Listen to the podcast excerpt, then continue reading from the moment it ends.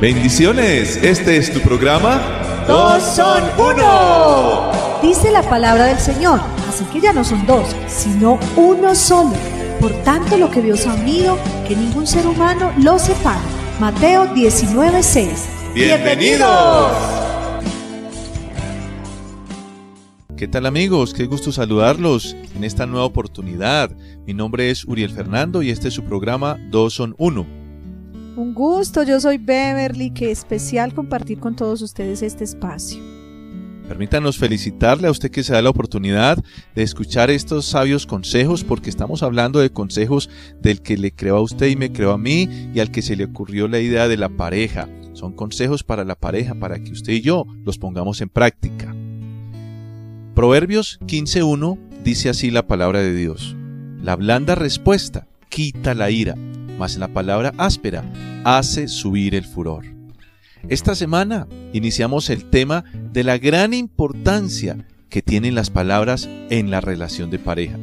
Pues como leímos en Proverbios 15.1, cuando hablamos o respondemos con palabras amables, suaves o blandas, provocamos un efecto calmante en quien las recibe. Es como un ungüento que refresca y trae bienestar.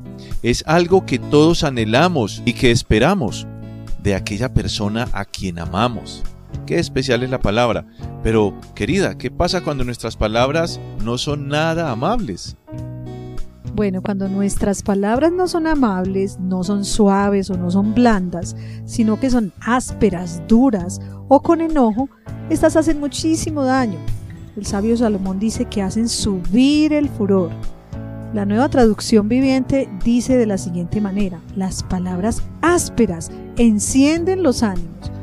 O sea que esas provocan una pelea de inmediato entre la pareja. Pelea que puede terminar muy mal. Tal vez te sientas identificado algún momento en que esto ha pasado en tu vida y en tu relación. Y que se pudo tal vez haber evitado si tan solo hubiésemos respirado un poco, hubiésemos pensado más, hubiésemos, no sé, suspirado profundamente, controlando nuestras emociones y hablar con tacto, tono y tino. John Goodman es un reputado psicólogo americano con más de 40 años de experiencia en relaciones de pareja. Después de un estudio serio que él hizo, concluyó que la proporción idónea entre los mensajes positivos de afecto y cariño y los negativos de reproche o crítica deben ser de 5 a 1 y que por debajo de esas cifras las posibilidades de supervivencia de una pareja disminuyen y aumentan las probabilidades de divorcio. Cabría hacernos la, el examen o el autoexamen como pareja, cómo estamos, realmente las palabras están siendo 2 a 1, 5 a 1, como nos dice este psicólogo, no sé. Analicémoslo porque entonces allí podríamos tener eh, un pequeño resultado de cómo está nuestra relación de pareja y si estamos cercanos o no al divorcio.